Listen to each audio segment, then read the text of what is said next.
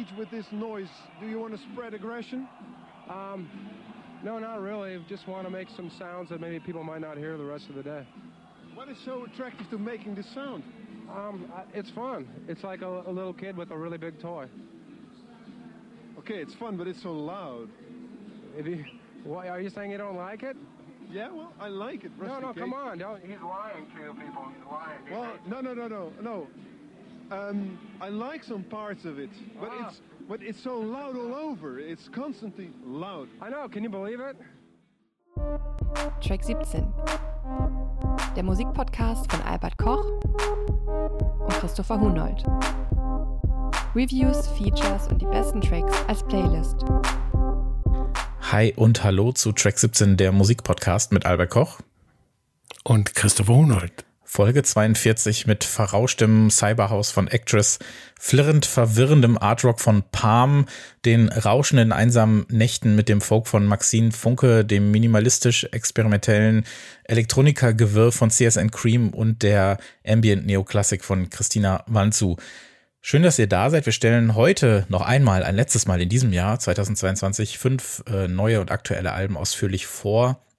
Dazu zwölf weitere Releases in Kurzform, in Songform. Und all das landet, äh, das kennt ihr zusammen mit der Episode auf unserer Playlist, Track 17 Playlist zum Podcast, die findet ihr auf Spotify. Wir sind nämlich Track 17, der Podcast, der euch aktuelle Musik empfiehlt, die ihr vielleicht übersehen oder überhört habt und kuratieren euch die wirklich besten Releases der letzten Wochen. Wenn ihr jemanden kennt, äh, die oder der sowas nötig hat oder immer sagt, es kommt zu viel raus und ich weiß gar nicht, was ich hören soll, ich glaube, wir sind da äh, die richtigen Ansprechpartner. Also empfehlt uns da doch sehr, sehr gerne weiter.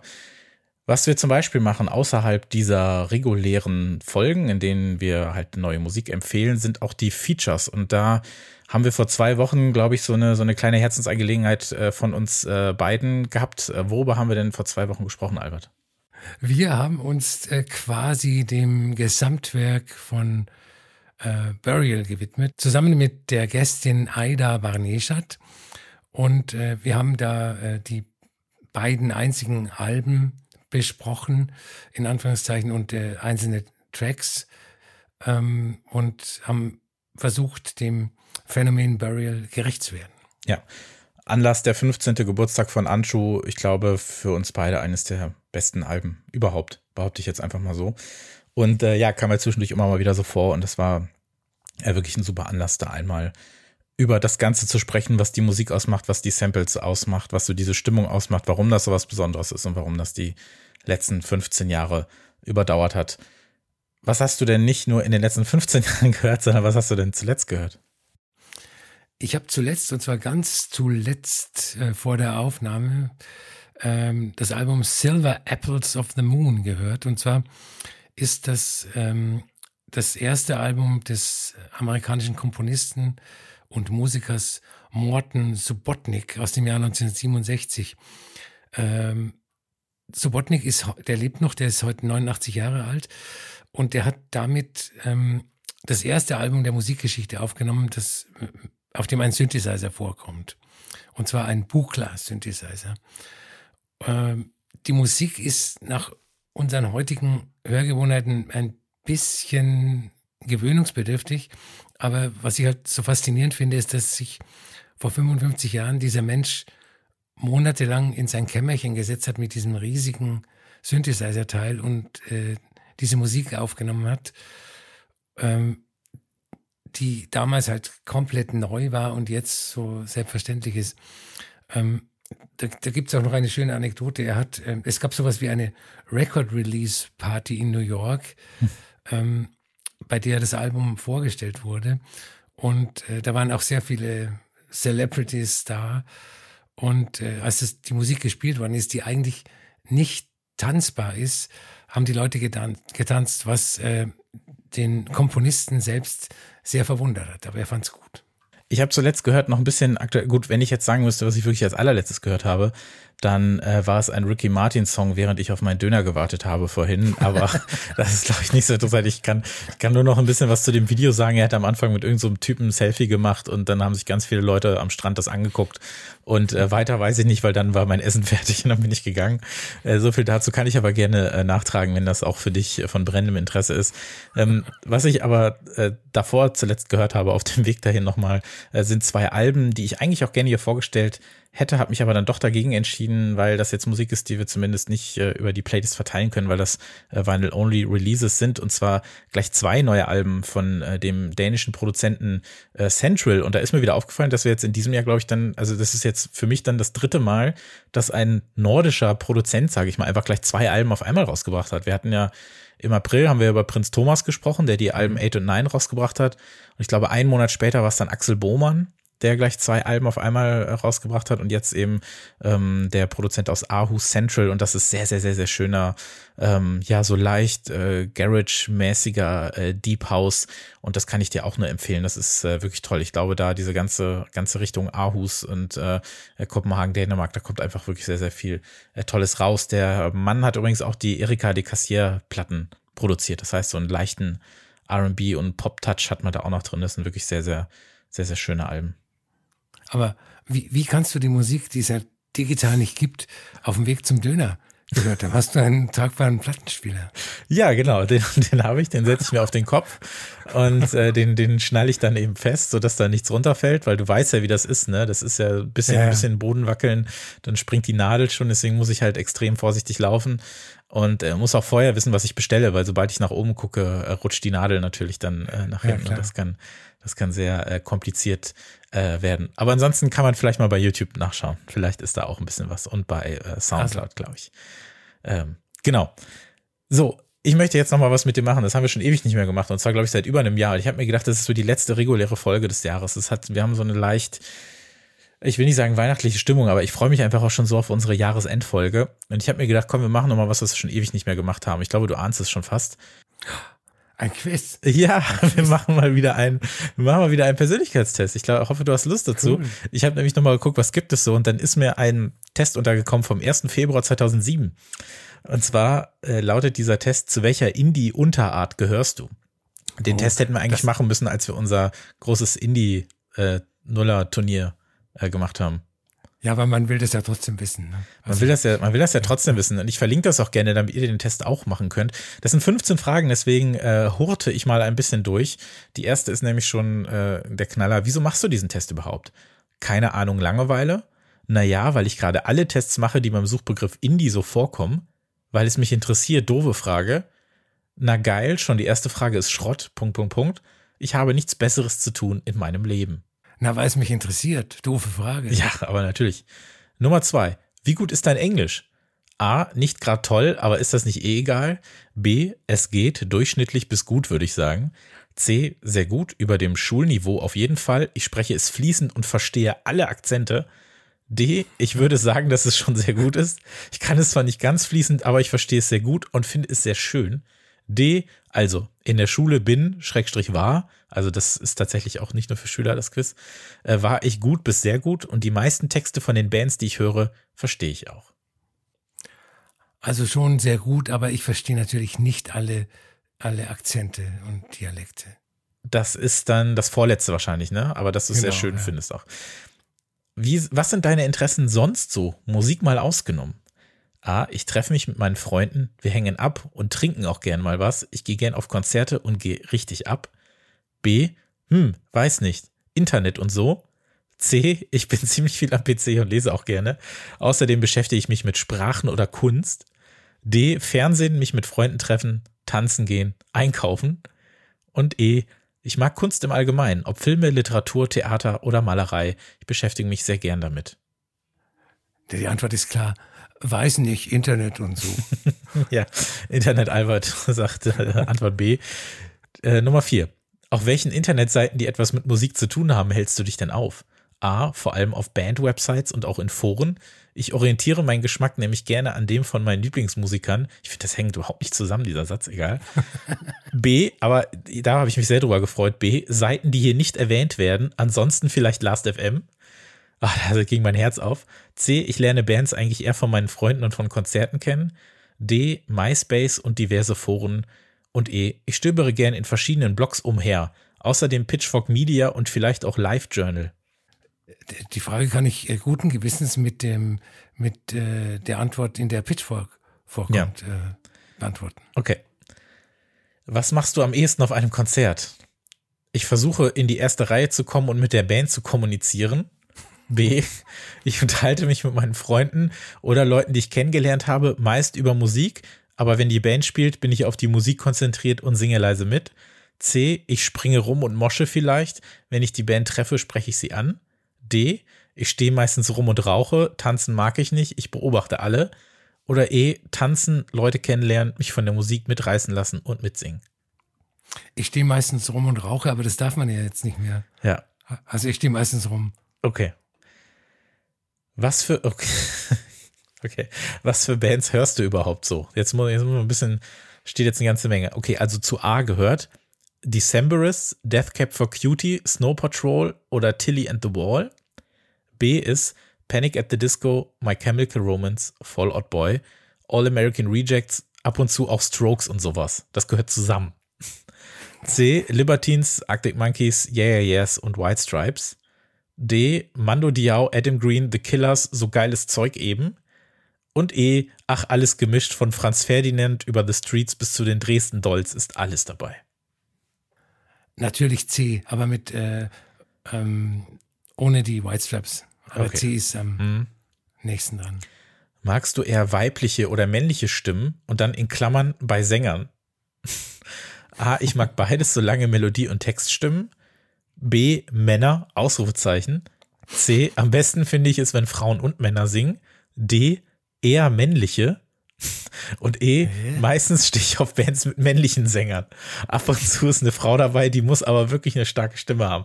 Also was für eine, was für fürchterliche Antworten. Also einmal Männer Ausrufezeichen, einmal eher männliche. Und dann gibt es auch meistens stehe ich auf Bands mit männlichen Sängern. Hm. Ähm, es gab aber beide? auch das mit, ja, ja, das gab es auch. Aber ja. es gibt nicht äh, nur Frauen. Welche deutschen Bands magst du? A, deutsche Musik ist scheiße. B, ich mag Tomte, Ketka und die Hansen Band. C, Hosenärzte und andere Vorreiter der deutschen Rockmusik. D, Hund am Strand sind super und ich mag auch Anayo, Tempo und einige Mia-Lieder. Und E, eigentlich mag ich deutsche Musik nicht so, aber Matzen sind okay. Ich sage jetzt mal, deutsche Musik ist scheiße. Boah. Na gut. Welche in Deutschland eher unbekannten Acts findest du gut? Jetzt kannst du hier den, den Indie-Papst raushängen lassen. A. Cute is what we aim for. The Academy is Boys Like Girls. B. Final Fantasy, Coco Rosie, The Indelicates. C. Milburn, Little Men Tate, The Rifles. D. Sowas wie Klecksons oder The Pipettes. Oder E. Blood Red Shoes, The Rakes, Sons and Daughters. Die Antwort mit Coco Rosie, die finde ich äh, wirklich sehr gut. Wie stehst du zu The Cooks? Die ruhigen Lieder gefallen mir, die lauten weniger. B. Kommerz. C. S-U-P-E-R. D. Kenne ich nicht. Oder E. Die Musik ist ganz in Ordnung. Als Menschen sind sie mir aber nicht sympathisch. Wie kommt man denn auf diese Antwort? Weißt du was? 2006 hätte ich das gemacht. 2006 hätte ich, hätte ich, das, hätte ich das ernsthaft angekreuzt, glaube ich. Ähm, also mir gefallen die ruhigen Lieder sehr gut und die, ähm, gut. die lauten nicht so sehr. Okay. Endspurt. Oh Gott, das ist schon wieder so lang. Ich hätte ein anderes Quiz nehmen sollen. Ich versuche das mal. Ich, ich, ich dampfe die Antwort ein bisschen ein. Äh, wie stehst du zu Kleidung? Kleidung ist mir wichtig, aber ich beurteile Menschen nicht danach. B. Ich liebe Klamotten und wenn ich ehrlich sein soll, beurteile ich andere Menschen auch etwas danach. Ich kann mir nicht vorstellen, mit einer RB-Chica befreundet zu sein. C. Kleidung ist zweitrangig. Ich ziehe an, was mir gefällt. Es ist mir aber nicht wichtig, zu einer Szene zu gehören. D. Ich will mich durch mein Äußeres und meine Kleidung begrenzen. Also steht nicht abgrenzen, sondern zweimal mit B geschrieben. Oder E. Ich achte darauf, was man in der Szene anzieht. Äh, A. Wobei mich die Antwort mit der RB-Chica ein bisschen ähm, verwirrt hat. Ja, das war aber B. Also von daher ist okay.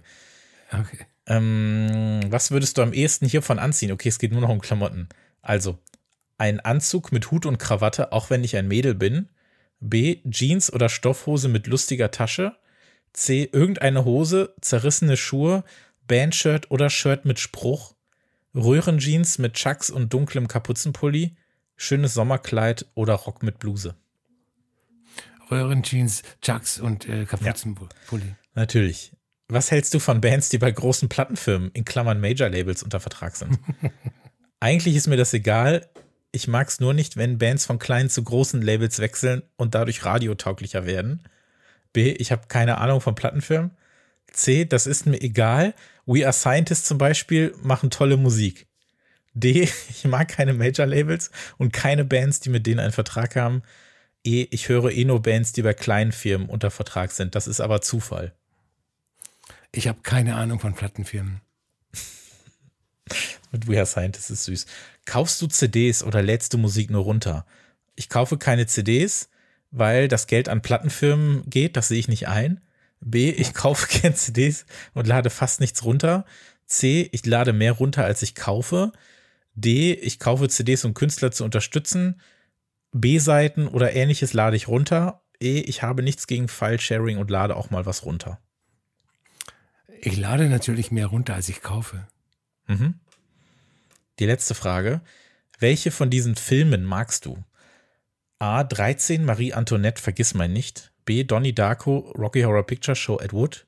C. Velvet Goldmine Der Maschinist Brokeback Mountain. C. The Science of Sleep The Virgin Suicides Harold and Maude. Oder D. Almost Famous und Horrorfilme.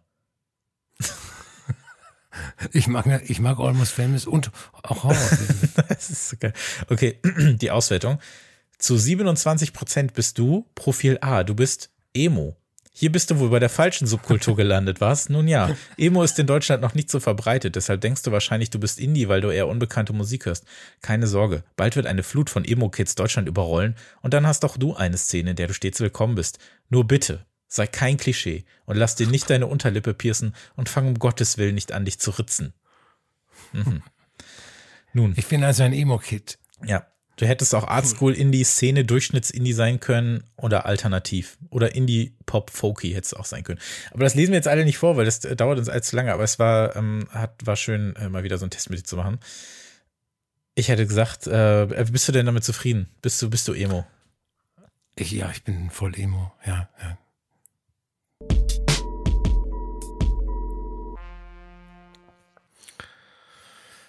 Wir reden heute zuerst über Actress. Und zwar, weil er mal wieder neue Musik gemacht hat. Wir reden ja sonst über Actress, auch wenn er keine neue Musik gemacht hat, aber jetzt hat er tatsächlich neue Musik gemacht. Und äh, weil ich glaube, dass die HörerInnen von Track 17 überhaupt nicht wissen, wer Actress ist, möchte ich ihn erstmal ein bisschen länger vorstellen. Nein, war nur ein Witz. Ähm, die Leute wissen ganz genau, wer äh, Actress ist und wovon ich rede. Die, ähm, die neue Musik heißt Dummy Corporation und die Leute streiten sich jetzt schon, ob es sich dabei um eine EP oder um ein Album handelt. Ähm, das Label Ninja Tune spricht äh, von einer EP, aber in verschiedenen Ankündigungen ähm, habe ich gelesen, äh, das ist das siebte Album von Actress. Mir ist grundsätzlich egal, aber ich tendiere bei 47 Minuten Spielzeit eher zur Albumvariante. Das äh, letzte Album von Actress, äh, Karma und Desire, kam ja äh, 2020 raus. Äh, dazwischen gab es die Single Acid Surf mit äh, Kai Campos von Mount Kimby. Und ähm, Karma and Desire hat mich in meiner Wahrnehmung über die Natur von Actress weiter bestätigt, die ich bei jeder äh, passenden und unpassenden Gelegenheit anbringe. Ähm, Actress ist ähnlich wie Burial, schon wieder Burial, ähm, einer der wichtigsten äh, Protagonisten einer elektronischen Musik, die sich schon längst von den Bezugssystemen, ähm, aus der sie kommt, verabschiedet hat und, und die ihre ganz eigene Musiksprache entwickelt haben. Und äh, auf Karma und, und Desire war das Neue oder, oder das Auffällige, die Tracks, bei denen ein Klavier im Mittelpunkt gestanden hat, das so gewirkt hat, als ob es ähm, im Nebenzimmer gespielt wird, äh, mit geschlossenen Türen. Ähm, Actress arbeitet ja gern mit Soundskizzen und äh, collagiert die dann. Teilweise äh, tauchen Strukturen aus älteren Tracks in neuen Tracks auf und, und so hat er das auch auf Dummy Corporation gemacht. Es beginnt mit dem Titeltrack, der ist äh, fast 19 Minuten lang und der setzt schon mal den Ton für, für das gesamte Album. Und äh, das ist schon ein Monster-Track, meiner Meinung nach. Da gibt's Dark Ambient Flächen, Spielautomaten, Töne, die dann nach fünf Minuten von einem Minimal Techno Beat unterlegt werden, der quasi die Verbindung herstellt zum, zum nächsten Teil des Tracks. Und äh, nach zehn Minuten werden die Spielautomaten-Sounds dann selbst zum Beat, was wiederum mhm. äh, überleitet in, in den nächsten Teil und so weiter und so fort. Das ist schon ähm, die hohe Kunst der Komposition. Ein Track heißt äh, Future Sphere Techno Version. Den habe ich auch für die Playlist genommen. Und der wirkt wie der Zusammenschluss von frühem Detroit Techno und alter Berliner Schule. Äh, hat eine ziemlich spooky Wirkung, aber ist irgendwie auch sehr melodiös auf der anderen Seite. Die die beiden letzten Tracks, Fragments of a Butterfly's Face und Dream, sind äh, eigentlich Techno-Tracks oder, oder so Techno, wie, wie Actress eben Techno sein kann. Der mhm. erste ist eine Art Minimal Techno, in dem sich leicht ironisierend äh, manche Elemente aus Dummy Corporation wiederfinden, also das, die, dieses Patchwork-Zeug, was ich, äh, was ich gesagt habe. Und äh, Dream mit seinem geloopten Vocal Sample ist dann reiner Berghain Techno. Und äh, ich muss sagen, Actress wieder mal anders und äh, ich bin aber wieder einmal sehr zufrieden. Du auch? Ich auch, auf jeden Fall. Ich glaube, dass diese, diese beiden Edits da am Ende, ich glaube, dass das so eine reine Streaming-Nummer, ehrlich gesagt, ist, dass man so gerne so mhm. als, als Single vorab so gekürzte Version rausbringt. Deswegen würde ich diese, diese sieben Minuten, glaube ich, von der EP nochmal abziehen, wenn das Ganze dann doch mal auf Platte rauskommt. Aber trotzdem sind äh, vier Tracks auf 40 Minuten. Ähm, ja, es geht bei vielen, geht das natürlich schon, schon als, als Album, als Album durch. Ich habe es für mich so ein bisschen als EP abgeheftet, aber das ist, du hast auch schon gesagt, es spielt eigentlich keine Rolle, wie man das sieht. Das ist bei ihm eh so ein bisschen fließend, finde aber, dass ähm, dass man das bei Actors manchmal so ein bisschen vergisst, dass er, er hat ja jetzt dann seit acht Jahren keine EP mehr rausgebracht, also 2014 mhm. war ja die letzte, diese, diese Soul oder Soul, wie auch immer man das ausspricht. Ähm, er hatte vor, weiß ich nicht, über zehn Jahren diese, diese Elektro-Funk-Bratze auf Non-Plus, so zum, zum letzten Start der Zehner, so diese, diese rauschigen neues Ambient-Tracks vor neun Jahren auf dieser Silver Cloud EP und so. Also, das ist auch eine, das ist auch eine Disziplin, die er sehr beherrscht und sein allererster Release war ja auch eine EP, das ist ja jetzt auch schon 18, fast 19 Jahre her, ähm, auf, auf Prime Numbers, ähm, beziehungsweise dann auf, äh, auf, auf Werkdisc seine erste EP. Also da war ja schon, äh, da hat er ja auch schon jede Menge, äh, jede Menge gemacht und ich denke mir, so oft wie wir Actors jetzt schon hatten, also ich müsste vielleicht mal so einen Zusammenschnitt machen aller Actors-Besprechungspassagen, äh, die wir hier schon mal hatten, dass man sich das mal so am Stück äh, anhören kann. Ich glaube, bei manchen Dingen wiederholen wir uns ja gerne, aber was dann die Musik aus, äh, was dann die Musik äh, angeht, kann er auf seine Art dann doch irgendwie nochmal überraschen. Und ich finde, dass dieser, dieser äh, Opener, den du da angesprochen hast mit seinen, mit seinen 18, 19 Minuten, das ist nochmal so eine Überraschung, weil sowas hatte er noch nicht. Mhm. Und genau wenn du dann diese ersten vier, fünf Minuten so diesen Ambient Nebel hast, wo ich dann so ein bisschen an das Album RIP, RIP äh, denken musste, was ja so lange auf Beats verzichtet. Und dann hast du so diesen bliebenden, so leicht angedappten Beat, der dann so mitläuft. Und hab mir aber trotzdem gedacht, okay, wenn ein Track 18, 19, 20 Minuten geht, dann finde ich, muss er sich das auf eine Art verdienen, selbst wenn er irgendwie nur so, so rumlupt. Aber ich finde, da ist das schon so, weil auf der Oberfläche passiert eigentlich relativ wenig, aber trotzdem kann der Track nicht kürzer als diese 18 mhm. Minuten sein, weil sonst wirkt er nicht. Und dann finde ich es auch okay, dass es gerade von dem kein Edit gibt. Man hätte ja sein können, ne? machst du vielleicht von dem irgendwie so einen Ausschnitt, aber es geht nicht. Also der ist auf diese 18 Minuten äh, ausgelegt und da funktioniert es dann auch so, im Gegensatz eben zu diesen, zu diesen anderen Songs und haben dann auch so diesen, diesen leichten Lo-Fi-Charakter manchmal, den man bei ihm so hat. Und ich muss sagen, dass der Vergleich hinkt jetzt so ein bisschen, aber ich musste trotzdem nachdenken und deswegen sage ich es jetzt auch einfach. Ähm, ich schaue ganz gerne ähm, gute Stand-up-Comedians und, und beschäftige mich ganz gerne damit, wie so wie Gags und Bits funktionieren und so die große Kunst ist ja, glaube ich, etwas vorzutragen und unglaublich spontan wirken zu lassen, aber trotzdem sitzt jede Silbe eben da, wo sie sitzen mhm. soll. Und das Gefühl habe ich bei Actus auch. Da wirkt es manchmal so ein bisschen, da rauscht irgendwie was rein, da loopt immer mal so ein bisschen was und das ist so ein bisschen auf Lo-Fi getrimmt und so, und so weiter und so fort. Aber trotzdem sitzt da ja alles. Also das ist ja keine, keine Improvisation, die er da äh, rausholt. Das hat er auch bei Karma and Desire äh, gesagt. Da ist ja alles wirklich bis ins kleinste Detail ausgearbeitet worden, aber klingt mhm. dann eben, im Englischen sagt man so effortless. Und das, äh, das hat mich dann so ein bisschen, bisschen daran erinnert, wie man das auch mit Sprache machen kann und mit so einem Vortrag. Und das, das habe ich da da auch so gehört und auch den Track, den du jetzt auf die Playlist packst, diesen Future Sphere äh, Techno Version, diese, diese angepianote, sanfte Hausnummer, so ist es auch bei mir ähm, auf jeden Fall der Favorit. Und so ganz in, ich weiß nicht, vielleicht hast du es auch gelesen in dieser, in dieser Ankündigung oder so. Actress labert ja auch immer gerne rum und trollt so ein bisschen, wo er gesagt hat, so, ja, the idea is a demonstration of the process and the philosophical action art of creating bla bla bla. Es ist halt mhm. einfach gute Techno-Musik und gute Hausmusik. Aber er hat, er ist da ja gerne, er benutzt da ja gerne äh, große, große Worte und soll er auch machen, das ist okay. Aber äh, hey, wenn, wenn dabei so Musik rauskommt, bin ich da eigentlich ganz happy mit.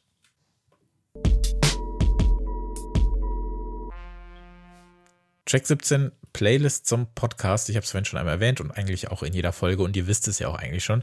Das ist unsere Playlist, die ihr in den Shownotes findet, auf unserer Website findet und in unserem Linktree findet. Also äh, ihr kommt eigentlich gar nicht drum herum. Ähm, das ist die Playlist, auf der wir für jede Ausgabe alle dort besprochenen Songs und Platten verewigen, auch was die Features angeht. Zum Beispiel haben wir auch zuletzt dann äh, einige äh, Burial-Songs mit draufgepackt aus der letzten Folge und neben den fünf äh, Platten, die wir hier ausführlicher vorstellen. Da kommt dann jeweils ja ein Song dazu. Albert hat es ja gerade schon gesagt. Haben wir dann auch noch diese etwas kleineren äh, Vorstellungen des Monats und da kommt dann jeweils ein Song auf die Playlist. Was sind denn die ersten beiden, die du diesen Monat hast? Der erste ist von Gold Panda, Plastic Future im Ski Mask äh, Remix. Äh, Gold Panda hat ja ein neues Album mit äh, vortätiger elektronischer Musik veröffentlicht, The Work. Das ist ganz wunderbar und ich hätte es fast ähm, mit in die Ausgabe als Besprechung mhm. genommen, aber nur fast.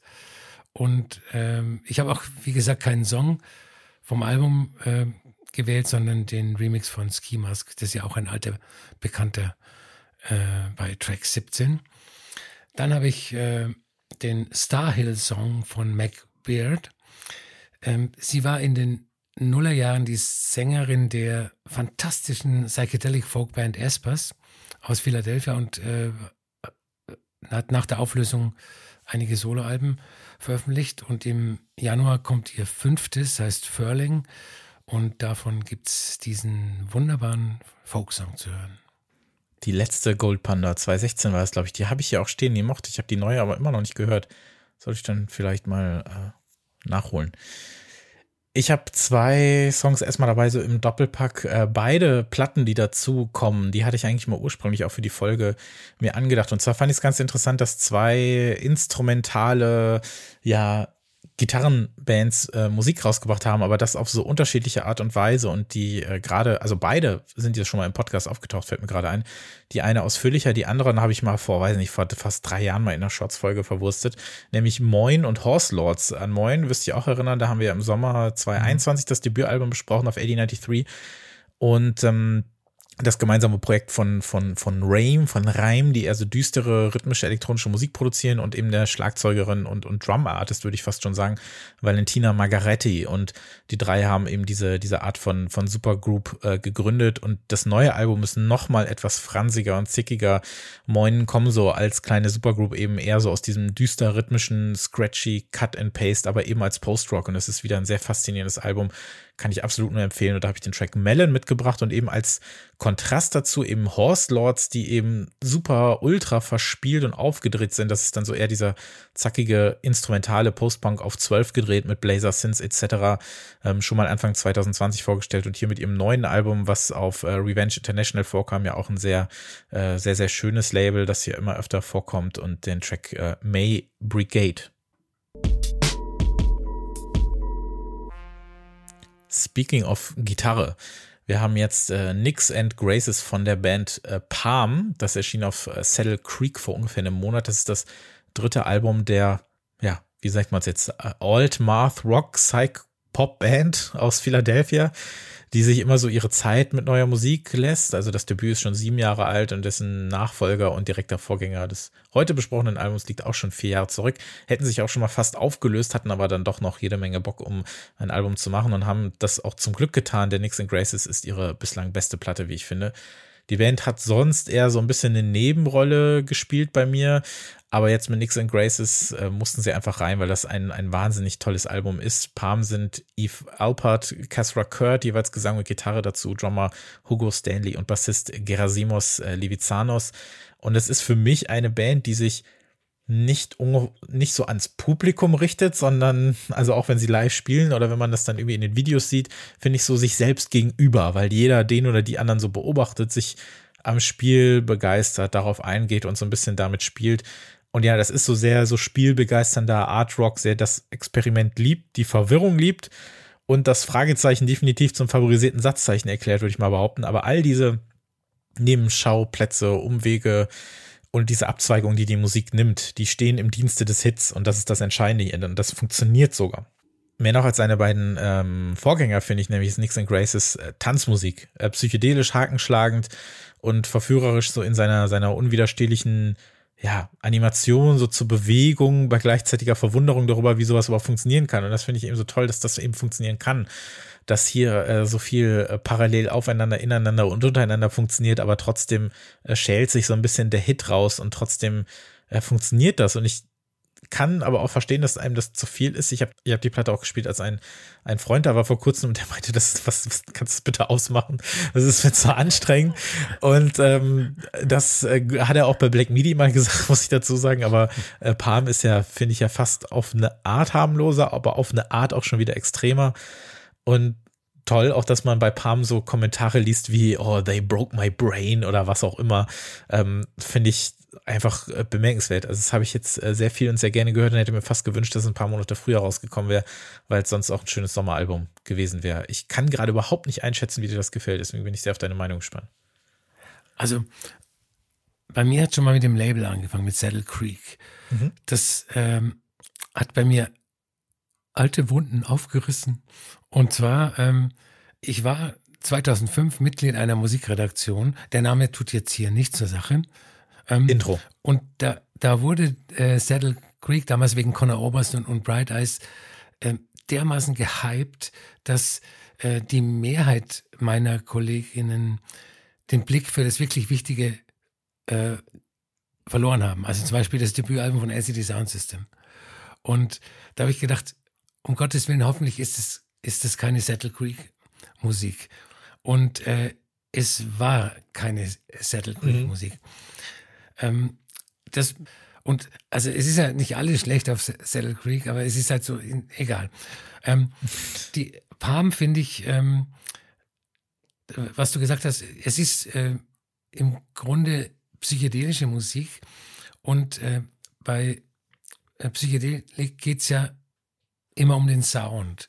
Also, aber um den Sound von einzelnen Instrumenten. Das heißt, da wird äh, äh, die Gitarre durch ein Effektgerät äh, gespielt oder es wird viel Hall draufgelegt oder, oder irgend, irgendwelche Effekte. Und bei Palm kommt mir so vor, als hätten die die Songs erst aufgenommen und dann in ihrer Gesamtheit durch eine Art von Psychedelikfilter mhm. gejagt. Also gibt's ja nicht. Also so wie ein Instagram-Filter für Psychedelik. Ne? Und ähm, ich habe ohne Scheiß, als ich das Album angehört habe, öfters auf Pause gedrückt, weil ich mir nicht sicher war, ob ich noch einen Tab offen habe, äh, in dem irgendwie andere Musik läuft. Aber es war immer alles okay. Ähm, die, die Musik, weil du, weil du Black Midi genannt hast, ich finde, die Musik ist wirklich ähm, entfernt verwandt mit äh, Black Midi New Jockstrap. Sie holpert und stolpert von vorne nach hinten, aber ähm, im Gegensatz zu den neuen englischen Bands, bei denen es auch fünf Songs in einem gibt, aber die, die werden nacheinander gespielt. ist es bei Palm so, dass alles gleichzeitig passiert. Und das ist, das ist eigentlich die, dieser Brainfuck, den dein Freund dazu veranlasst hat, zu sagen, mach das bitte aus. Ähm, hm. Und äh, wenn man sich vorstellt, einzelne Elemente dieser äh, crazy Music zu isolieren, dann äh, würden ganz unterschiedliche Arten von Musik rauskommen. Zum Beispiel in äh, dem Song Parable Lickers gibt es eine Stelle, wenn man die isoliert, dann klingt es wie puristischer Techno. Und beim anderen Track, ich glaube, das war Eager Copy, äh, klingt es im Hintergrund sehr nach Industrial. Und ich finde, ähm, dass Palm wirklich eine neue Musikästhetik erfunden haben. Äh, mir fallen zwar Vergleiche ein, also es, fällt, es fallen einem immer Vergleiche ein, auch bei der verrücktesten Musik, aber die, die mir einfallen, zum Beispiel The Pop Group aus, aus den 70ern, 80ern oder teilweise auch Animal Collective, die auch manchmal sein, sein Das war noch mein Ass im Ärmel, aber okay. fetten, dichten Sound haben, aber das bleiben, das bleiben nur Annäherungen. Also die, die Musik ist einzigartig. Ja, das genau, das wollte ich nämlich noch äh, erwähnen, dass ich gerade aber auch durch diesen durch diesen so so hymnisch gezogenen Gesang plus halt dieses extrem verspielte, wo der Gesang so so unbehelligt so vom vom Chaos so ein bisschen so seinen eigenen Song spielt, da musste ich halt viel an Animal Collective mhm. äh, denken auf jeden Fall, aber das ist natürlich musikalisch trotzdem äh, eigentlich, eigentlich gar nicht zu, zu vergleichen, auch wenn ich äh, Animal Collective auch zu einer gewissen Zeit auch wirklich sehr geschätzt habe. Aber ja, großartiges Album, das musste jetzt unbedingt noch rein, war auch schon in der Verlosung für die letzte äh, Ausgabe vor einem Monat, aber das war ja auch die Ausgabe, in der wir einfach so viel hatten, dass wir gar nicht wussten, wohin vor Musik. Aber ja, jetzt auf jeden Fall. Auf der Playlist gibt's den Track äh, In the Sly. Da ist mir die, die Wahl echt schwer gefallen, weil da so viel, so viel Gutes am Start war. Also hört euch das auf jeden Fall an.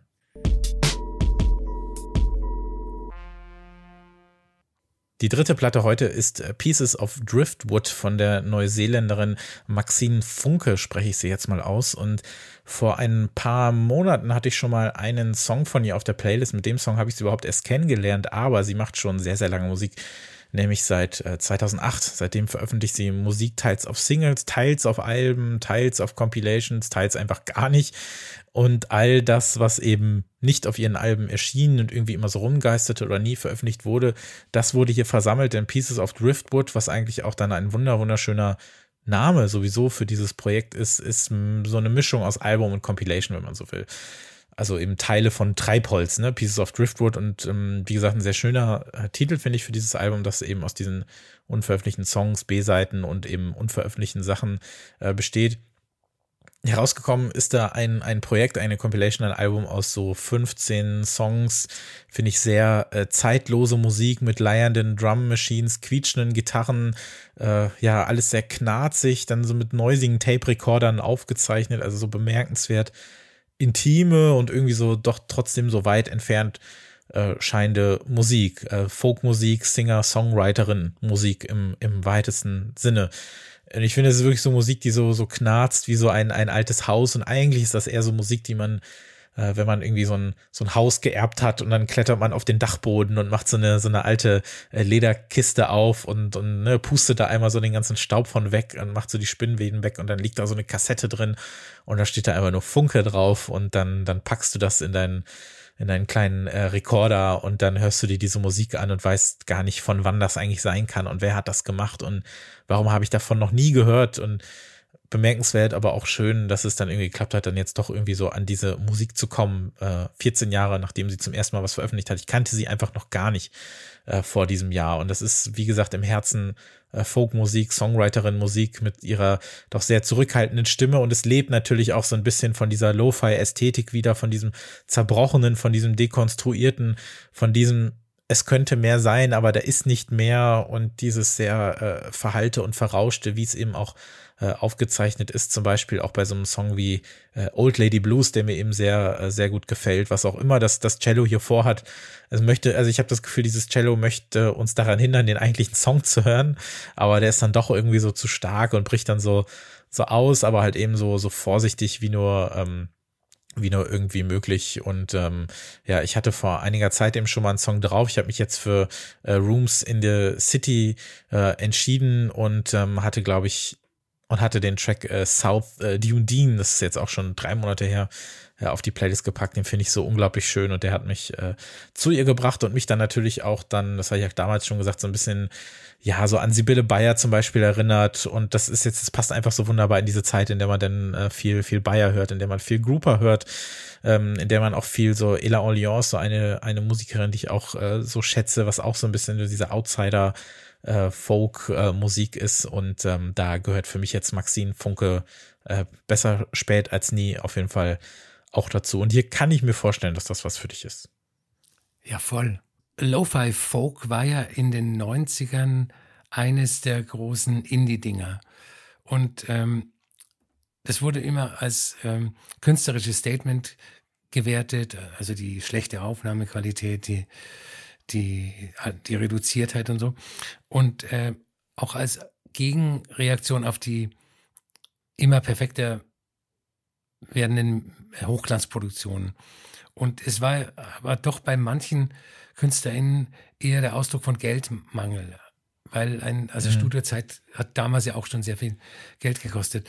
Und heute könnte Maxine Funke mit einem Laptop und einem einigermaßen guten Mikrofon äh, ihre Songs ähm, Dieter Bohlen-mäßig produzieren.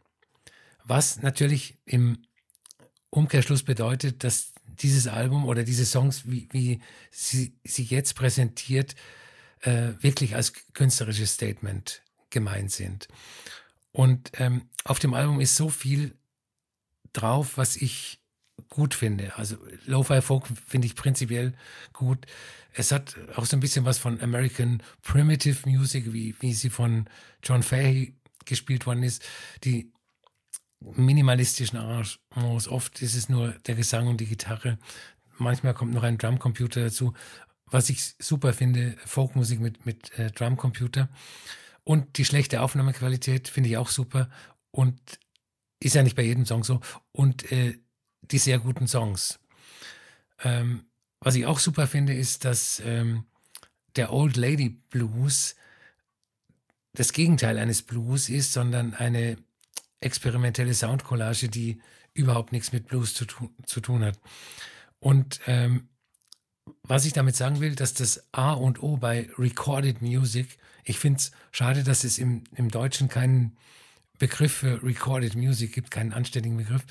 Ähm, ist ja wie die Music recorded wird. Wenn, wenn du, du könntest jeden Song auf dem Album in einem super Studio mit einem super Produzenten aufnehmen, mhm. äh, der jede Seite ihrer Gitarre mit äh, einzeln abnimmt und äh, dafür eine Spur, extra Spur äh, benutzt. Und die Musik würde wahrscheinlich ihre, ihre Seele verlieren. Also die, die Ambience, die Nebengeräusche, die knarzenden äh, Bodenschwellen, äh, die gehören einfach dazu. Ich finde das Album ganz großartig. Track 17 Playlist zum Podcast. Wie schon vorhin erwähnt, wir haben äh, natürlich neben den Sachen zu den, den Alben, die wir besprechen, zu den Platten, die wir besprechen, auch noch weitere Songs für unsere Playlist, die ihr euch dann auf Spotify anhören könnt. Was sind denn deine nächsten beiden? Der nächste kommt von Patrick Cowley. Äh, Patrick Cowley ist ein Phänomen. Also der ist 1982 ähm, mit nur 32 Jahren gestorben. Das war eines der ersten prominenten AIDS-Opfer. Und äh, er war ein Disco High Energy Produzent irgendwie, also so in der Übergangsphase zwischen Disco und House.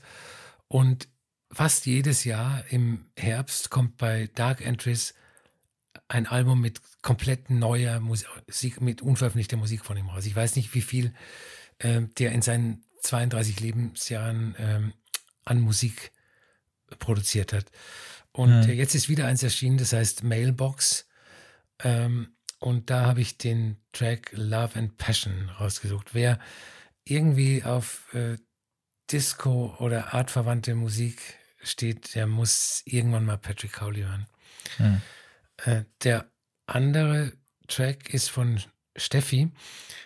der Berghain Resident DJ. Wir haben uns neulich darüber unterhalten, dass wir in letzter Zeit sehr wenig reine Haus- oder Technoplatten hier besprechen. Und äh, wie, um das Gegenteil zu beweisen, hat äh, Steffi ein super Techno-Album rausgebracht, der heißt The Red Hunter. Und äh, ich habe den Opener Irreversible Cessation ausgewählt. Der ist ein sehr, sehr subtiler Techno-Track. Das ist ein super Album. Das habe ich auch jetzt schon, schon einige Male gehört. Das ist echt super. Ähm, ich habe noch ein, ein Album, was noch nicht veröffentlicht wurde. Es kommt nächste Woche raus und ich muss sagen, wenn das jetzt am äh, 2. Dezember schon veröffentlicht worden wäre, dann hätte ich es mit in die Sendung genommen, aber es erscheint jetzt erst am, am 8. oder am 9. Dezember und wird dann aber ganz zum Schluss nochmal das letzte Album sein, was so in die, in die Jahrestop 50 reinkommt. Das kann ich nämlich schon mal versprechen. Das ist das neue, neue Album vom äh, Produzenten Lord of the Isles. Da kam jetzt, wer den so ein bisschen verfolgt, vor zwei Wochen was raus. Das war so ein, so ein Ambient-Album, was noch irgendwie auf Halde war. Und jetzt, äh, ein paar Wochen später, kommt schon wieder eins raus. Und äh, ich habe jetzt erstmal den Track Open Mode für die Playlist mitgenommen. Äh, das Album, hört euch das auf jeden Fall an. Das wird vielleicht dann sogar nochmal in der Jahresendfolge angesprochen werden. Das ist ein, also Open Mode jetzt erstmal ist ein wunder wunderschöner, so typischer IDM-Track, der dieses Album wirklich perfekt äh, vorbereitet. Also das wird alles einfach nur großartig und äh, erscheint aber jetzt wirklich sehr, sehr, sehr, sehr spät für die Jahreslisten. Ich kann mir da auch vorstellen, dass das eine Menge mit äh, ja, verspätet äh, gepressten Platten zu tun hat, weil normalerweise würde man niemals am 9. Dezember noch ein Album rausbringen, weil das kriegt einfach keiner mehr mit. Aber ich äh, wollte es ja einmal erwähnt haben von Lord of the Isles und dann nochmal einen alten Bekannten, weil wir hatten ja schon Burial, wir hatten jetzt schon wieder Actress, aber wir haben noch nicht über Fortet gesprochen der hat mal wieder sich irgendeinen ganz bescheuerten Namen ausgedacht, den ich nicht aussprechen kann. Das sind irgendwie acht, neun Striche, was auch immer. Also Strich, Strich, Strich, irgendwas. Keine Ahnung. Der Track heißt Room Temp Armor und ist eben einer dieser weiteren äh, schönen Side-Tracks von Kieran Hepton. Normalerweise stricken manche Leute dann ganzes Album draus der packt das einfach mal so nebenbei unter irgendeinem Namen, äh, lädt er das irgendwo hoch. Ähm, ist halt so ein kleiner, zerbrechlicher Electronica-Track mit Flöten, Shuffle-Beat und so ein bisschen Field-Recordings und Gebliebe. Eine wirklich schöne Nummer, die kann man sich jetzt zum Ende des Jahres nochmal anwenden von Fortet, aka Strich hoch 10, was auch immer.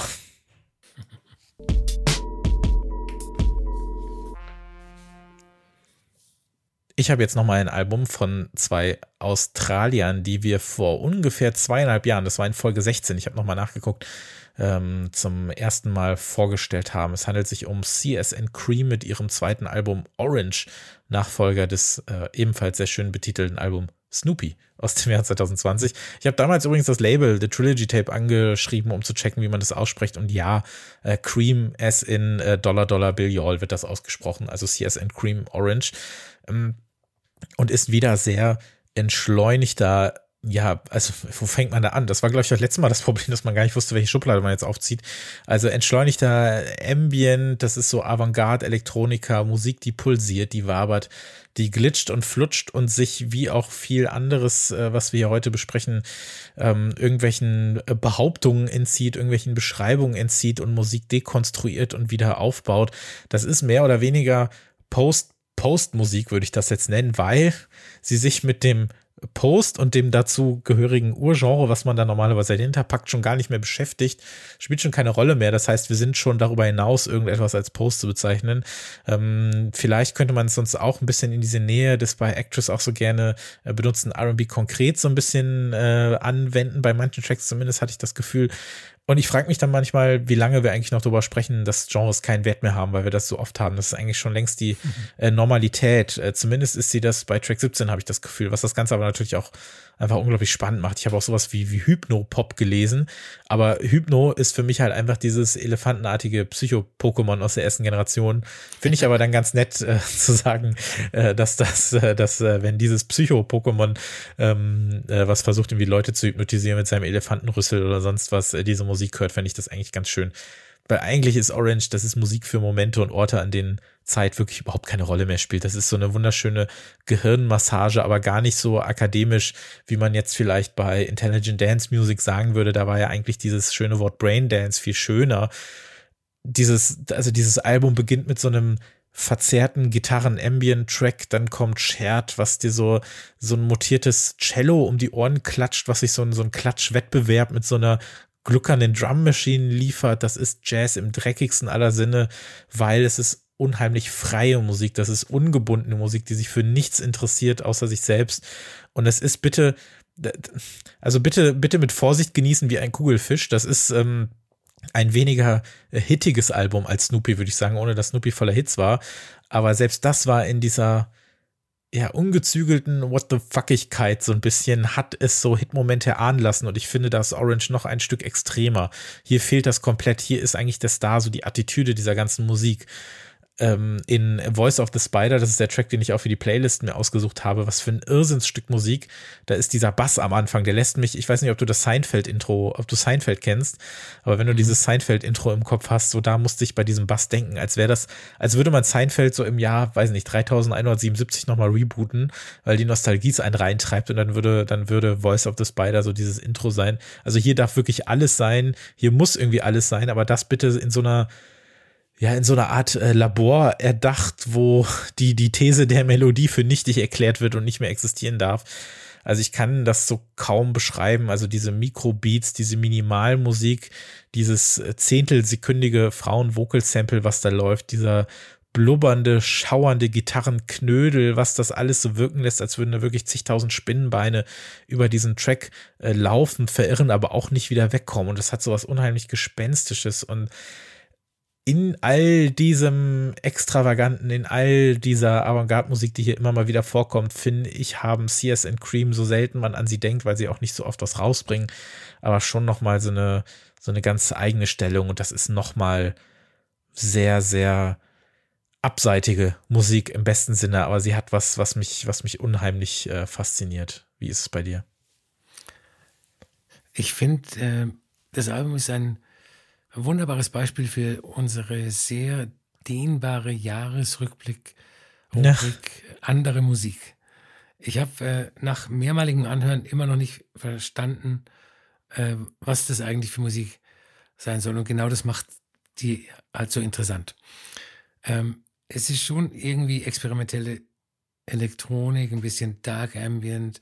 Dann hat es manchmal was Jazzy, Downbeatiges, bisschen Drone, Comedy Music, auch ein bisschen äh, Psychedelia, aber es ist nie zu 100 Prozent eindeutig.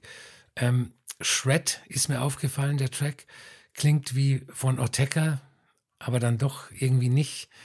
Ähm, und äh, bei Would You Like a Vampire, ein schöner mhm. Songtitel auch, ähm, singt die englische 60er Jahre Folk-Legende Bridget St. John. Aber der Track ist alles andere als ein Folksong, sondern auch eine komische Soundcollage, bei der äh, so ein bisschen folkige Percussion ähm, so die Grundlage ist. Aber ansonsten hat er nichts mit, mit Folk zu tun. Der Höhepunkt für mich ist auf jeden Fall äh, der letzte Track, Storm Rips Banana Tree, der arme Banana Tree, ähm, mit seinen fast äh, 20 Minuten Spielzeit. Wir haben heute sehr viel lange Tracks dabei. Das ist richtig. Und, und ähm, da gibt es halt die ganze Weirdness äh, von Sears and Cream in epischer Länge zu genießen. Der, der, der Track, der läuft ganz langsam wie flüssige Lava und wechselt ständig seine Gestalt und wird zum Schluss fast ein bisschen äh, klaustrophobisch, albtraumhaft. Also das ist ein sehr schönes Album. Na, schön nicht, aber sehr gut.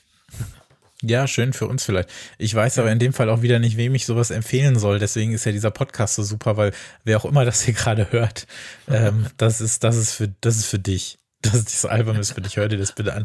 Aber ich muss sagen, ich kann das in dem Fall schon, schon nachvollziehen, wenn man da einfach gar keinen Bock drauf hat. Aber irgendwie, irgendwie kriegt mich sowas. Irgendwie kriegt mich sowas immer. Und jetzt ist es halt eben nochmal eine Spur extremer als auf dem Debüt, aber hey, äh, voll okay. Ähm, Australier habe ich vielleicht gesagt und äh, um mal anzudocken wieder an unsere letzte Folge, äh, Carla Dalforno ist ja nicht weit weg, denn äh, Sam Carmel, eine Hälfte hier von CS Cream, äh, spielt mit Dalforno in der Band äh, F. Äh, Ingers. Das heißt, äh, da ist auch so eine mhm. kleine äh, Connection auf jeden Fall da und man merkt, in Australien äh, ticken die musikalischen Uhren vielleicht in den Ecken, in denen wir uns aufhalten, ein, ein ganz bisschen anders.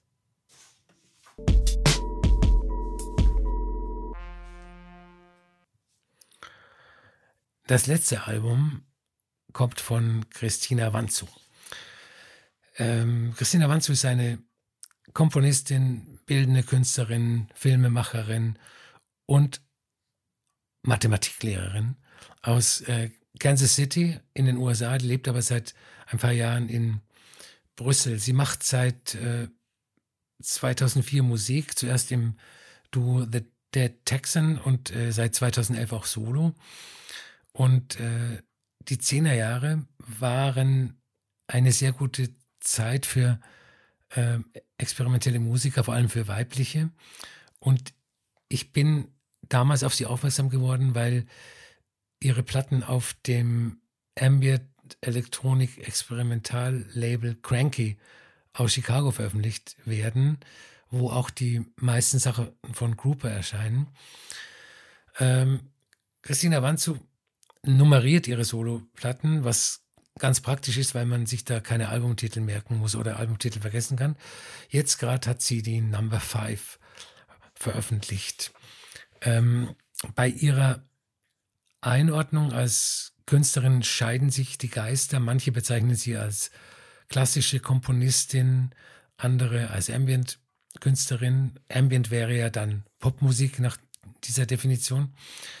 Ähm, aber diese Unterscheidungen oder die, die, die Infragestellung der Unterscheidungen, die zeigen ja nur, dass äh, die beiden Welten sehr zusammengewachsen sind und dass Unterscheidungen eigentlich auch nicht mehr Sinn ergeben. Ähm, das Album ist so entstanden, also äh, Christina Wanzu war bei einem Auftritt bei einem Filmfestival auf äh, der griechischen Insel Syros in der Ägäis.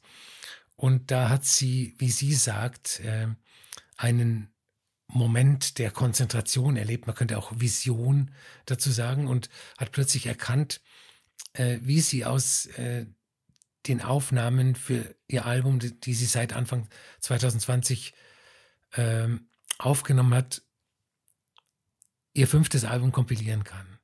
Dann ist sie auf eine andere griechische Insel umgezogen und hat dann in äh, kompletter Einsamkeit mit Laptop und Kopfhörer auf der Terrasse ihres Ferienhauses äh, dieses Album kompiliert. Ähm, was man nicht denkt und was man auch nicht hört, ist, ähm, dass an den Aufnahmen 17 Musiker beteiligt waren. Das äh, geht aus der minimalistischen Wirkung der Musik nicht so hervor. Es ist ein Nebeneinander und Miteinander von Field Recordings wie plätscherndes Wasser, Modular-Synthesizer, Vibraphon, Hafen, Klaviermusik, Blasinstrumente, Streicher, elektronische Abstraktionen. Und in der Summe ähm, gehen diese elektronischen und akustischen Elemente eine Verbindung ein, dass es eigentlich unerheblich ist, welches Instrument was spielt und dass man sich auch gar nicht darauf konzentriert. Also man, man hört diesen Gesamtsound und der ist einfach logisch. Ich äh, will zwei Beispiele nennen, die mir aufgefallen sind. Äh, zum einen der Track Kimona One. Da gibt es ein paar sparsame Klavierakkorde und dazu äh, kommt Chorgesang wie äh, von Kirchenmusik. Das ist ein ganz äh, äh, komischer Track, der hier voll aus der Reihe tanzt. Und äh, der andere ist Memory of Future Mem Memory of Future Melody. Und das ist quasi die äh, Dekonstruktion von klassischer Kammermusik. Man, man hört, äh, verschiedene Celli oder ein, ein Streichquartett, ich kann es nicht, nicht so genau sagen.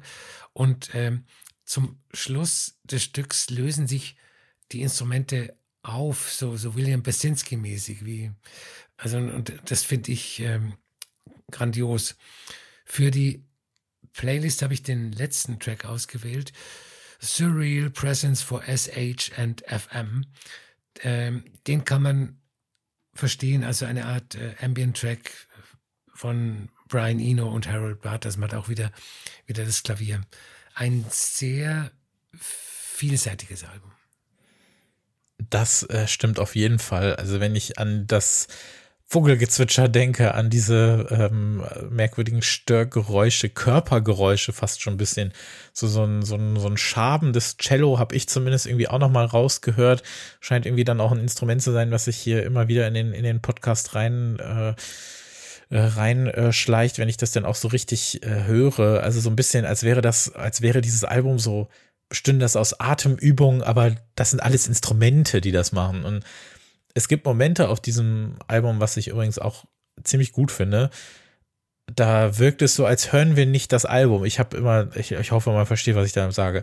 Also man, man hört nicht dieses Album, sondern als käme so eine Art musikalischer Parasit dazu, der dieses Album unterwandert, der so versucht, sich da drauf zu legen und zwischendurch äh, sprießen dann aber so Arme aus diesen Songs dazu. Also es gab gerade in der ersten Hälfte dieser Platte, hatte ich dieses, ja, hat sich das dann immer wieder so angefühlt, als, als kommt dieses Album so dadurch, dieses eigentliche. Und äh, Christina Wanzu hat unter dieser Platte, unter Number Five, so Number Five einhalb oder so noch versteckt. Und das, das kommt so ein bisschen, noch so ein bisschen raus. Ich hätte gerade fast Mambo Number Five gesagt. Äh, das wäre dann nochmal noch mal ein bisschen was anderes. Ähm, als du vorhin Mathe gesagt hast, muss ich kurz lachen, weil ich dachte, okay, deswegen äh, nummeriert sie auch äh, äh ihre Alben aber du hast dann noch, noch einen Begriff äh, genannt und der, den hätte ich jetzt auch noch mal genannt, weil er eben zu dieser Beobachtung, äh, die ich gerade, ähm, die ich gerade äh, einmal erwähnt habe, ähm, passt. Und zwar hatten wir jetzt in den letzten Monaten immer mal wieder so durch die, und wir haben auch in den entsprechenden Ausgaben auch darüber gesprochen, so durch die, durch die Hinter Hintertür kam so ein wiederkehrendes Thema oder so ein, so ein übergeordnetes Thema in die Ausgabe, auch wenn wir das gar nicht wollten. Also wir hatten in der letzten Ausgabe vor einem Monat, in der letzten normalen, hatten wir zum Beispiel äh, zufälligerweise ähm, war es ja einfach so, wir hatten zwei äh, Platten, zwei spanischsprachige, so Avantgarde-Pop, mhm. Kammer-Pop-Musik oder so, ohne dass das irgendwie ähm, bewusst so gewesen wäre von, von Lucrezia Dalt und Marbe Fratti. Und in dem Monat davor zum Beispiel hatten wir diese, ich nenne es mal Rekontextualisierung von, von verstorbenen Pionieren, ne, mit, mit, äh, mit, mit, äh, ähm, mit ähm, Konrad Schnitzler und, und äh, James hieß er, glaube ich, ne? Mhm. Und ähm, war das plötzlich einfach so Thema in dieser Ausgabe. Und hier habe ich es noch viel stärker, dass ich das Gefühl habe, dass all diese Platten eint, dass sie mit Dekonstruktionen arbeiten, mal mehr, mal mhm. weniger. Und zwar zum einen, was Songs angeht, die sie selber äh, gemacht und produziert haben, oder was die Genres an sich angeht. Also hier bei diesem Album ist es ganz, ganz stark eben, äh, wie erwähnt, dass ich das Gefühl habe, da, da liegt noch was drunter und sie dekonstruiert ihre eigene Musik und dann eben diesen neoklassischen Ansatz, um da äh, noch, noch stärker diese, ja, ich nenne es mal so Leerstellenmusik äh, zu produzieren. Bei CSN Cream ist es natürlich extrem, was alle Spielarten von, von elektronischer Musik angeht. Actress ist ja sowieso eigentlich immer dieses Paradebeispiel, dass er Tracks macht und die dann so ein bisschen entkernt und guckt, was dann davon übrig bleibt. Bei Maxine Funke so ein bisschen was Folkmusik angeht und äh, natürlich auch bei Palm ganz stark, dass die natürlich, dass das jetzt keine klassischen Indie-Pop-Songs sind, sondern dass da einfach ähm, komplett freigedreht wird und das äh, auseinandergenommen wird und dass wir vielleicht bei fast allen Alben die wir hier heute besprechen oder EPs, die wir hier besprechen, so dass, dass man so denken könnte, die, die fertigen Tracks oder Platten werden auseinandergebaut und dann verlieren aber alle diese MusikerInnen die Aufbauanleitung und die ist einfach weg und jetzt müssen sie es einfach so irgendwie da zusammenbauen und gucken, ob es irgendwie passt. So, äh, so hatte ich das im Kopf und das finde ich irgendwie so ein ganz schönes Bild und das passt zu, äh, zu so viel äh, der Musik, die wir heute besprechen und auch zu Christina Wanzu. Würdest du das unterschreiben? Voll. Und aber das ist doch schön, wenn ähm, sich solche Effekte ergeben, die nicht beabsichtigt sind. Also dass wir über, dass wir unbewusst quasi ähm, dem Podcast eine Überschrift geben. Track 17 Playlist zum Podcast. Wir haben jetzt nochmal die letzten Songs äh, für diesen Monat für euch auf unserer Playlist, Track 17 Playlist zum Podcast. Die ist verlinkt in den Show Notes und sonst auch überall. Also ihr kommt äh, gar nicht drum herum. Was sind denn deine letzten Songs für diesen Monat? Für dieses Jahr? Ja, ja das stimmt. Äh, der erste kommt von Pearson Sound. Ähm, ein Bassmusik-Veteran, den ich sehr schätze und der, glaube ich, seit zwei Jahren nichts Neues mehr rausgebracht hat. Jetzt hat er eine neue EP, äh, die heißt Red Sky und die ist sehr gut. Was oh, ja. man nicht immer von neuen EPs von äh, Bassmusik-Veteranen sagen kann. Und äh, daraus habe ich den für mich besten Track ausgesucht. Der, der heißt Sinkhole und es ist ein Breakbeat Techno Bassmonster. Ähm, der letzte Track, den ich rausgesucht habe, der kommt von Dance Dance. Das ist ein Trio aus Belgien, das schon seit über zehn Jahren besteht und äh, seitdem immer an mir vorbeigegangen ist. Neulich hat mir aber mein Local Record Dealer ihr aktuelles Album, das heißt Sechs oder Six, empfohlen und äh, ich kann ihm nur danken für die Empfehlung. In der Musik ist wahnsinnig viel drin. Es gibt so jazzy Sachen, Post-Rock-Einflüsse, Ennio Morricone Soundtracks, Grateful Dead Can, äh, alles Mögliche äh, kommt aus diesem Album zusammen und ich habe den äh, Track Volk ausgesucht. Man muss für unsere ZuhörerInnen, die das vielleicht nicht wissen, wie wir manchmal so unsere Planung haben. Wir haben so ein Dokument, in das wir beide Sachen eintragen können. Und heute Nachmittag haben wir beide zur selben Zeit unsere Songs reingepackt. Und ich habe gesehen, einfach eine Sekunde bevor ich das gemacht habe, wirklich, ähm, woll, äh, hast du äh, Sinkhole von Pearson Sound eingetragen. Also wir hatten, wir hatten wirklich dieselbe Idee. Deswegen habe ich dir auch direkt ein Foto davon geschickt, dass ich mir schon Notizen zu dem Song gemacht habe. Aber ist ja okay. Ich kann eigentlich fast alles nur unterschreiben. Ich habe einige, ähm, nein, einige, nee, von Pearson Sound habe ich nicht so viel hier, aber ein bisschen was ähm, ist in der Tat einer der, der Bass-Veteranen, gerade auch das Label ist, glaube ich, auch einfach super, super wichtig für das Genre. Da kommt mittlerweile auch wieder mehr raus. Das ist ganz schön. Mhm. Und mittlerweile auch wieder ganz äh, gute Sachen, auch von Leuten wie, wie Pangea zum Beispiel. Und ja, diese neue Pearson Sound EP ist wirklich nochmal so ein kleines Highlight und Sinkhole auch für mich so der beste Track. Also es ist schön, wenn diese Musik noch rauskommen darf und dann auch gut ist.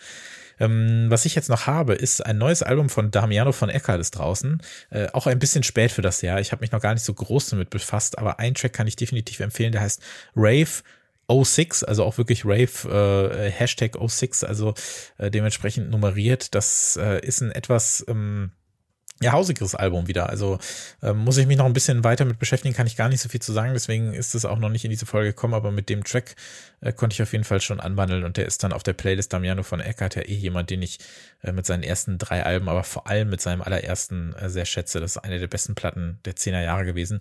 Und dann zum Abschluss habe ich noch äh, Foggy, das ist ein Track, von dem auch jetzt gerade erst, also wir nehmen das am 29.11. auf und gestern am Montag ist das erschienen. Bei Music for Memory äh, laufen die Uhren auch ein bisschen anders, da erscheinen die Alben am Montag. Äh, Ramsey, Ramsey ähm, heißt die Musikerin und hat jetzt noch äh, kurz vor äh, Toreschluss ein Album rausgebracht. Das ist auch schöne, atmosphärische, New Agey IDM Musik. Auch das äh, würde ich dir auf jeden Fall ans Herz legen, äh, da mal reinzuhören. Das könnte was für dich sein. Äh, das die letzte Musik für dieses Jahr, Albert. Für einen Podcast zumindest. Musik wird, werden wir weiterhören. Musik wird, ja, weiß ich nicht, aber nur wenn wir darüber sprechen können, lohnt sich das ja auch überhaupt. Stimmt. Äh, dass äh, Musik rauskommt. Wir haben äh, elf äh, Review-Ausgaben in diesem Jahr gemacht. Wir werden, so ein, wir werden natürlich auch in unserer Jahresabschlussfolge so ein bisschen über das, das Podcast-Jahr sprechen, aber wenn man so zurückblickt, äh, war das, finde ich, ein, ein, äh, ein herausragend spannendes Jahr auf jeden Fall mit ja, all den Sachen, die rausgekommen sind. Ich überlege, die erste reguläre Folge haben wir Anfang Februar gemacht und die startete schon mit, äh, mit Black Cantina Road. Ähm, also was, was, was für ein Einstand für dieses Jahr und Deswegen kann ich auch schon mal sagen oder können wir auch schon mal sagen, das ist ja dann kein Geheimnis, dass unsere letzte Ausgabe des Jahres wieder unser Jahresend-Special wird. Und wir machen das einfach so wie in den letzten Jahren, weil das hat eigentlich sehr viel Spaß gemacht. Wir haben äh, fünf, sechs äh, Genres, die natürlich wie immer komplett an den Haaren herbeigezogen sind und nur so halb funktionieren, aber Hauptsache sie funktionieren irgendwie für uns. Äh, wir haben äh, Listen dann vorbereitet, also unsere Alben oder Songs des Jahres und äh, werden dann äh, die besten Platten diesen Genres zuordnen und dann werden wir das wie bei so einer so einer Preisverleihung so machen, dass wir dann die besten nominieren und uns dann für eins entscheiden, sodass wir dann am Ende zu fünf, sechs äh, Genres ähm, die jeweils beste Platte des Jahres äh, küren können. Das dann alles in dem Podcast und den hören wir dann und ihr am 16.12., kurz vor Weihnachten. Das ist doch das beste Weihnachtsgeschenk, was wir machen können, finde ich. Gibt kein besseres. Gibt kein besseres. Was ich dann noch sagen kann, wenn ihr diesen Podcast dann jetzt zum Wochenende hört, könnt ihr euch aber darauf freuen, dass ihr unsere Listen zu lesen bekommt. Denn äh, nächstes Wochenende, da wird ja keine Folge kommen, die kommt ja dann in zwei Wochen, werdet ihr aber unsere Listen lesen können. Die gibt es dann auf track17podcast.de. Das werdet ihr aber auch natürlich auch mitbekommen, wenn ihr uns unter track17podcast auf Instagram und Twitter folgt. Wir werden dann dementsprechend die Listen mit unseren Alben oder Songs des Jahres dann an dem Wochenende verteilt posten.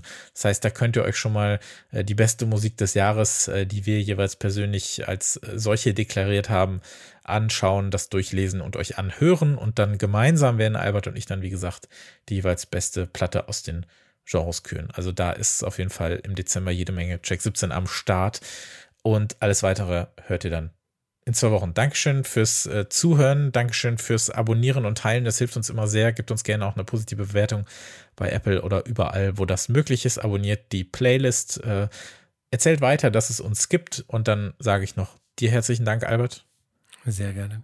Es hat wieder sehr großen Spaß gemacht und dann hören wir uns in 14 Tagen zum Jahresabschluss von Check 17 wieder. Bis dann. Tschüss. Tschüss.